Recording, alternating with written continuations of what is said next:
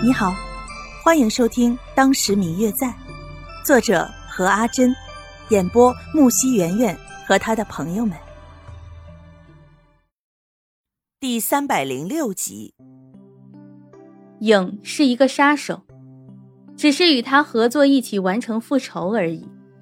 但是那个夜晚的场景却始终都围绕在他自己的心头，不能抹散。之后不久。秦宇便独自一人到了寻艺楼。也就是从那天起，白若秋处处留心秦宇，但是秦宇自称与陆轩并不相识，陆轩也表示并不认识秦宇。久而久之，白若秋便也渐渐地打消了自己的这个想法。但是当那天自己被关在叶家的地牢，生不如死的时候，秦宇却能够安然地带他离开。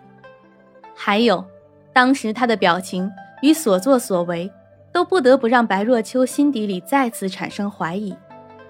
这段时间，每天晚上都会在半夜的时候醒来，突然的盯着秦羽的脸庞看，看他到底是谁。终于还是忍不住说了出来。其实对于这个结果，他也不是很确定，但是可以肯定的是，秦羽绝对不是一般的人。只是没有想到秦羽会承认的这么快。回到与秦羽朝夕相处的木屋中，看着饭桌上摆放的饭菜，还有正在熬制的草药，几个月来，白若秋第一次感觉到了有些孤独。这种感觉总是在人脆弱的时候悄然而至，无声无息，却是最让人神伤。尽管之前几个月中，白若秋也是这样沉浸在自己的世界中，可是当秦羽离开之后，这里似乎总是少了些什么。或许是秦羽一个人努力的想要说话，引起白若秋兴趣的声音；也许是秦羽一个人默默的做着家务事而发出的细微的声音；也许是秦羽在门外和那条黄色的但是很忠心的狗儿聊天的声音。总之。似乎这里此刻显得有些太过静寂，这种静寂让人感到孤独，让人感到发疯。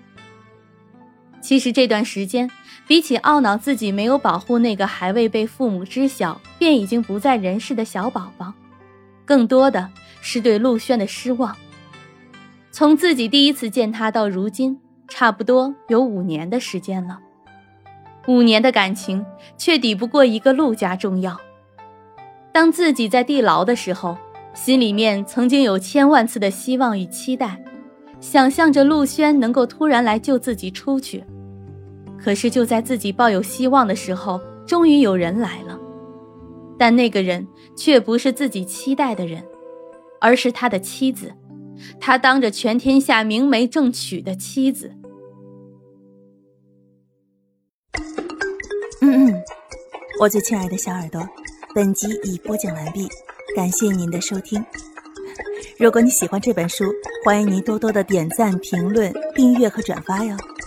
当然，也可以在评论区留言，我会在评论区与大家交流互动的。喜欢这本书就给他点个赞吧，你的点赞和评论是我们创作最大的动力。感谢您的收听。